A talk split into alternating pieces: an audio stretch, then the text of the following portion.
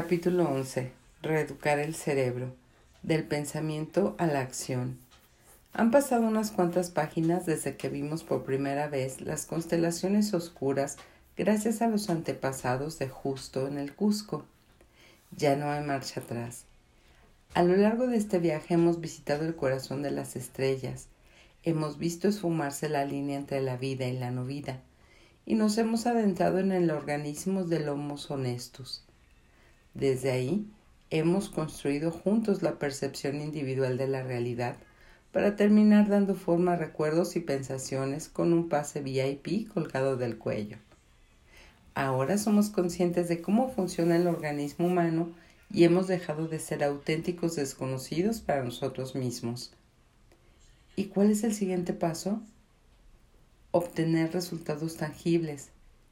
Es el momento de actuar, de llevar a cabo cambios reales en nuestra vida que impacten directamente sobre la felicidad. Todo lo que necesitamos saber está ahí. ¿Estamos dispuestos? Desde la Roma de Marco Aurelio, Séneca y compañía, los seres humanos sabemos que las emociones son el origen de nuestras acciones. Nadie está descubriendo las Américas.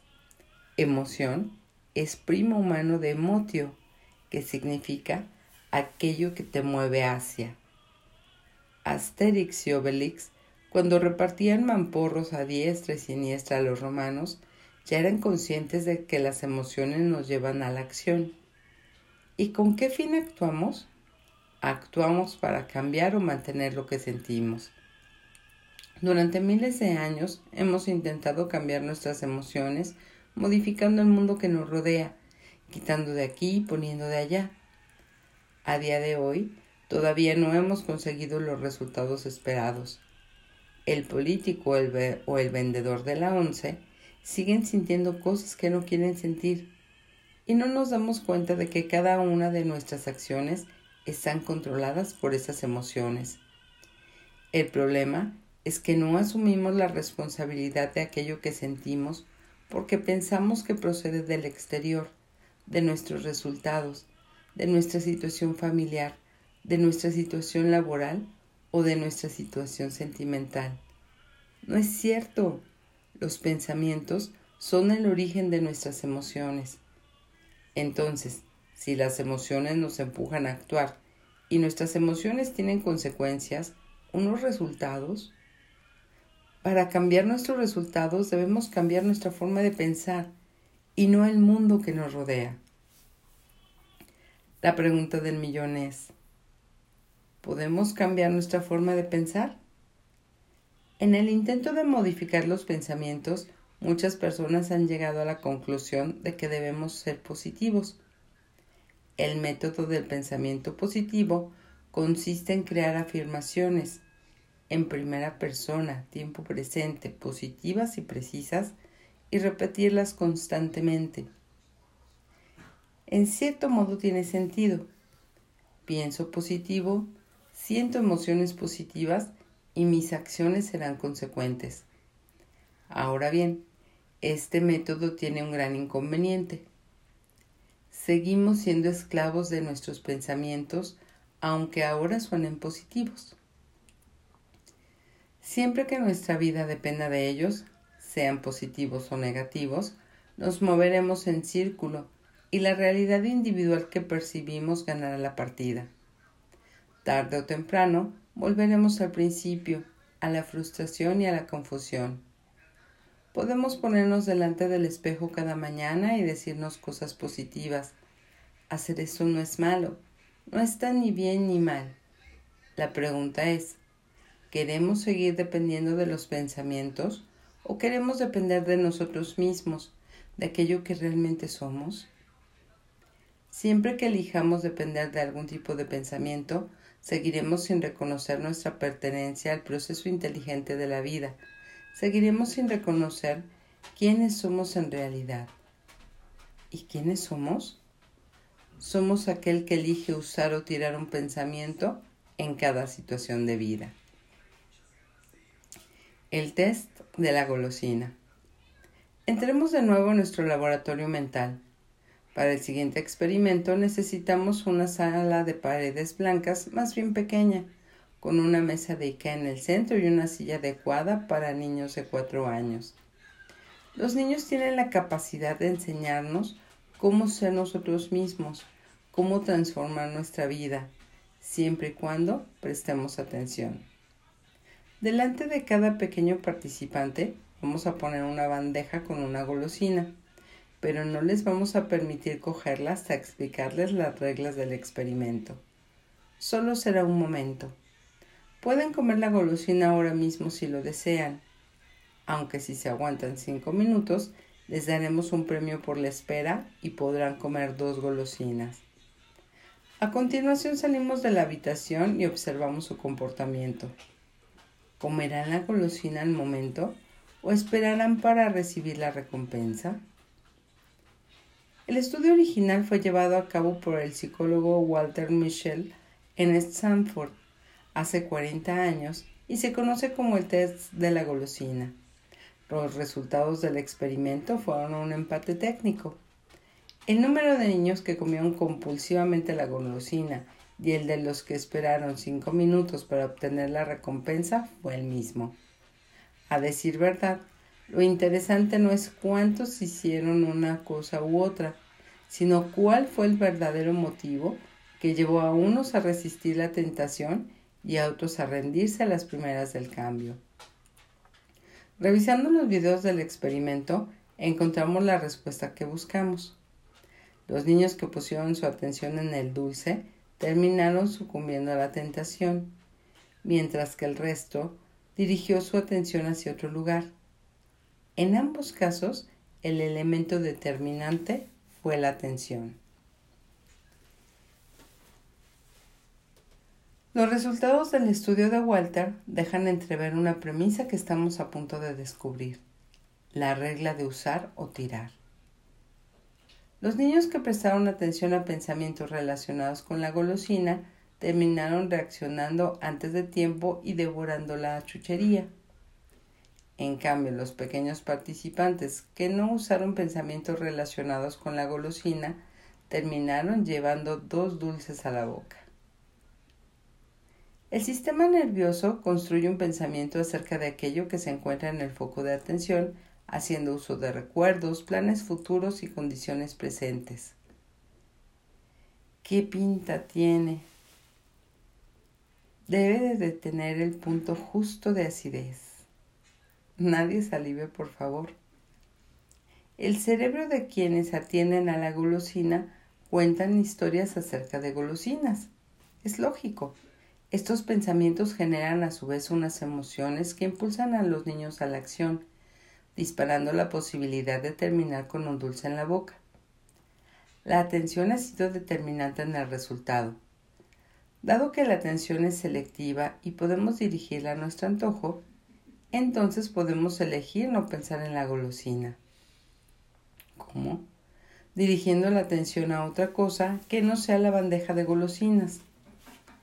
Sin la atención no hay pensamiento, sin pensamiento no hay emoción y sin emoción no hay acción que condicione el resultado. En consecuencia, la golosina se quedará en la bandeja. Durante el experimento de Walter, cada niño utilizó una estrategia propia para desviar la atención del dulce. Unos se taparon los ojos, otros tararearon canciones, pero absolutamente todos hicieron desaparecer la, la, la golosina de su campo mental. La regla de usar o tirar. Estamos a punto de dar un pequeño paso para el hombre, pero un gran salto para la humanidad. A bordo de la tripulación del Apolo 11, el comandante Neil Armstrong y toda su tripulación han perdido el 5% de masa, de masa muscular en una semana y un 2% de masa ósea al mes debido a la microgravedad. El organismo del comandante sabe que los músculos y huesos son inútiles para vivir en el espacio. ¿Y qué hace al respecto? Deja de atenderlos. Un organismo siempre vive en el presente. Poco le importa que la intención sea regresar al planeta azul la semana que viene. De ahí que los huesos pierdan masa y los músculos se atrofian. Un músculo está hecho de proteínas que se van entrelazando como las fibras de una camiseta hasta formar tejido muscular. El organismo, siempre obsesionado con la eficiencia energética, deja de alimentar a las nuevas proteínas que, que, vienen a sustituir a las más viejas y mueren. Este es el mismo motivo por el cual vamos a rehabilitación después de pasar mes y medio con el brazo escayolado. Usar o tirar es una de las principales premisas que rigen la vida y la energía. Cualquier tipo de energía que podamos encontrar en un organismo está dirigida a la regla de usar o tirar. Tome la forma que tome. No importa si hablamos de músculos, pensamientos o emociones. Este fenómeno lo vemos todos los días cuando dejamos de ir al gimnasio o cuando olvidamos un nombre. Los recuerdos que no se usan se olvidan. Un recuerdo, una creencia o una proyección futura son formas de pensamiento. Poco importa si apuntan al pasado, al futuro o les damos la condición de hechos. Son pensamientos igualmente, energía, el mismo perro con distinto collar. Aprender a aplicar la regla de usar o tirar a los pensamientos da un vuelco a la vida. Aprender a aplicar la regla de usar o tirar los pensamientos tiene la capacidad de transformar por completo el mundo que vemos y nuestra forma de pensar. ¿Y cómo podemos decirle al organismo que un pensamiento es útil o no para vivir una situación de vida? Aquí es donde entra en juego la atención. ¿Me sirve o no me sirve?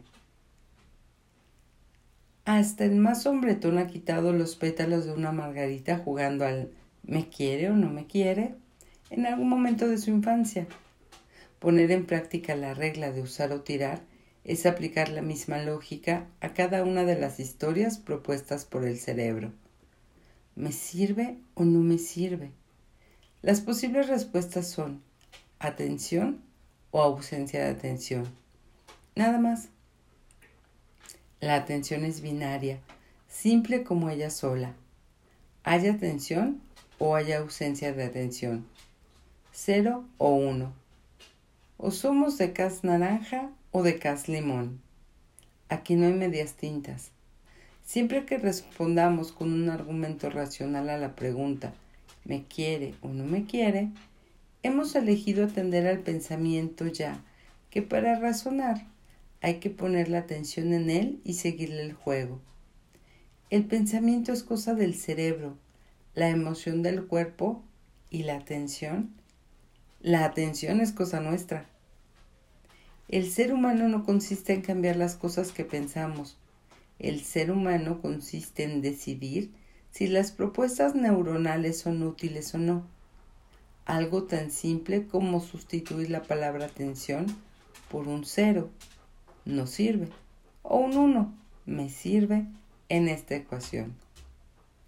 Pensamiento por atención es igual a emoción igual a acción.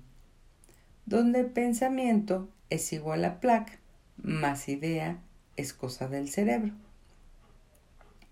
Vamos a ponerle cara. Supongamos que el cerebro... Perdón. Vamos a ponerle cara. Supongamos que el cerebro propone el pensamiento. Esto es muy bonito, pero muy difícil de aplicar para vivir este momento. Todo un clásico de los mecanismos de defensa de la percepción de la realidad.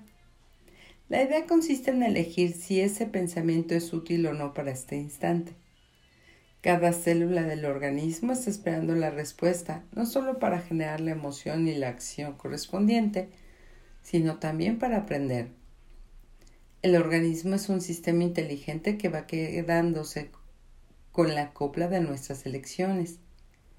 ¿Cómo podemos saber de forma práctica si un pensamiento sirve o no? Muy sencillo. Paso 1.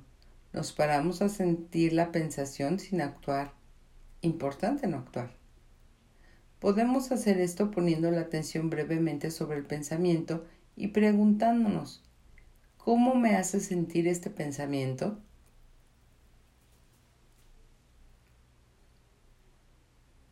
Vemos que esto es muy bonito, pero muy difícil de aplicar. Nos hace sentir desconfianza y pesimismo. Paso 2. ¿Queremos sentirnos desconfiados y pesimistas? No. Queremos vivir en paz, ser felices. Entonces ese pensamiento no nos sirve para alcanzar nuestro objetivo, porque nos separa de la felicidad. Aquí no hay lugar para una duda ni margen de error o nos acerca o nos aleja de la felicidad en este momento. Paso 3. Comunicamos al organismo nuestra elección poniendo un cero en la ecuación y esperando para obtener dos dulces. Incluso podemos decir que nuestros, para nuestros adentros, este pensamiento no me sirve para vivir esta situación.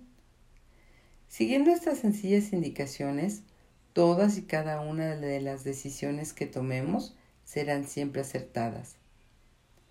El cerebro no tardará mucho en proponer un nuevo pensamiento. La regla de usar y tirar va a cambiar mi vida. O oh, estos son chorradas. Da igual como sea. Volvemos a preguntarnos qué nos hace sentir. Y si no ofrece el resultado que buscamos, ¿qué sentido tiene usarlo? Ser humano es simple. Ahora bien, se vuelve muy complicado cuando desconocemos cómo funciona el organismo. Un pensamiento que no se usa jamás generará emoción y sin emoción la acción nunca tendrá lugar. Ya, pero a veces es imposible evitarlo. ¿Cómo nos hace sentir este pensamiento? Es una cuestión de honestidad la honestidad de mirar a los ojos del pensamiento y elegir no usarlo sin tener miedo de las consecuencias. La honestidad de pensar, mi empresa va a cerrar o nunca podré cambiar. Y reconocer que ese pensamiento no me sirve porque me aleja de la felicidad. Desde aquí podemos descubrir que de lejos tiene razón. Esa propuesta neuronal esconde el miedo a quedarnos sin blanca o el miedo a continuar sufriendo. Hemos encontrado el pensamiento raíz. Si realmente queremos comenzar a reeducar el cerebro, debemos empezar a entender una cosa. Lo opuesto al miedo no es el amor, sino la confianza. Reeducar el cerebro. Es el momento perfecto para recuperar la libertad. El tiempo que llevemos siendo ventrílocos del pensamiento es lo de menos. A lo sumo puede servirnos de excusa. Llevo 60 años acostumbrado a ello y no voy a cambiar. Solo es una excusa. Podemos decirlo sin pelos en la lengua. El organismo siempre está preparado para el cambio. Si estamos leyendo esto, estamos vivos. Por lo tanto, podemos dejar de vivir siendo esclavos de nuestros pensamientos. ¿Y qué hace falta para dar el saldo? Perdón, para dar el salto. Necesitamos reeducar el cerebro. ¿Y esto qué significa?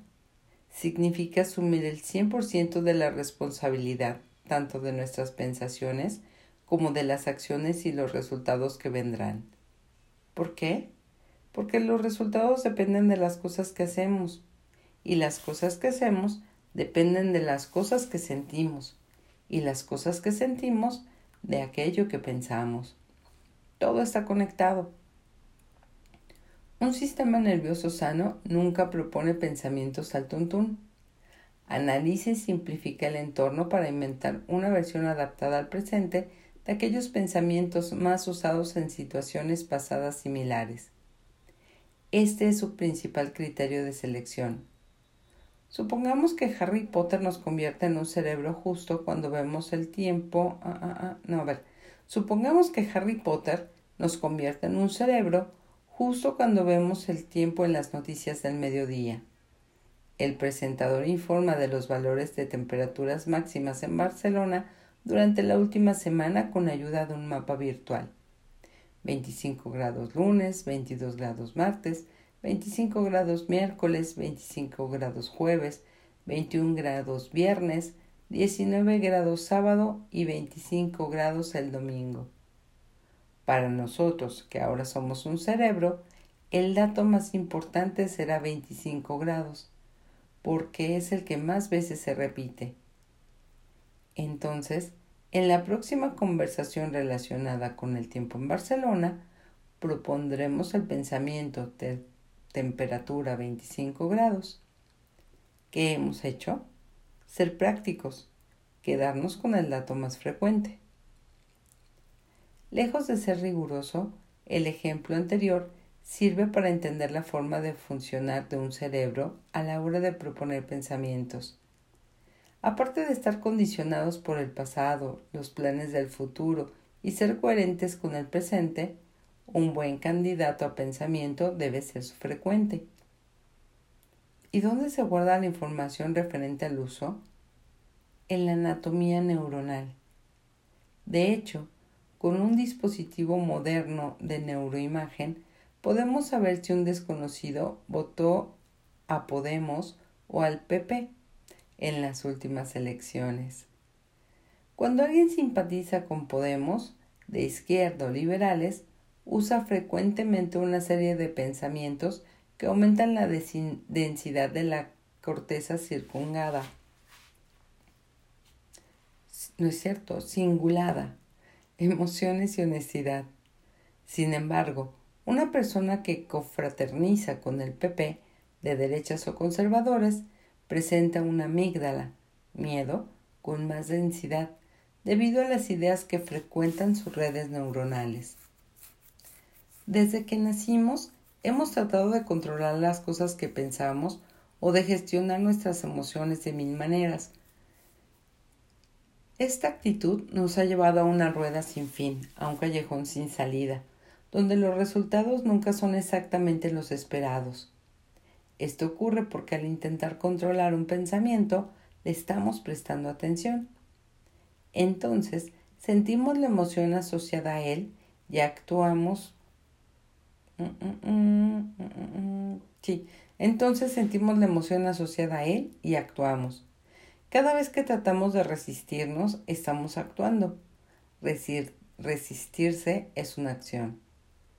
En el intento de cambiar, el cerebro interpreta que ese pensamiento es útil debido a lo que estamos usando y por lo tanto lo propone con más frecuencia. Sin darnos cuenta, hemos conseguido el efecto contrario.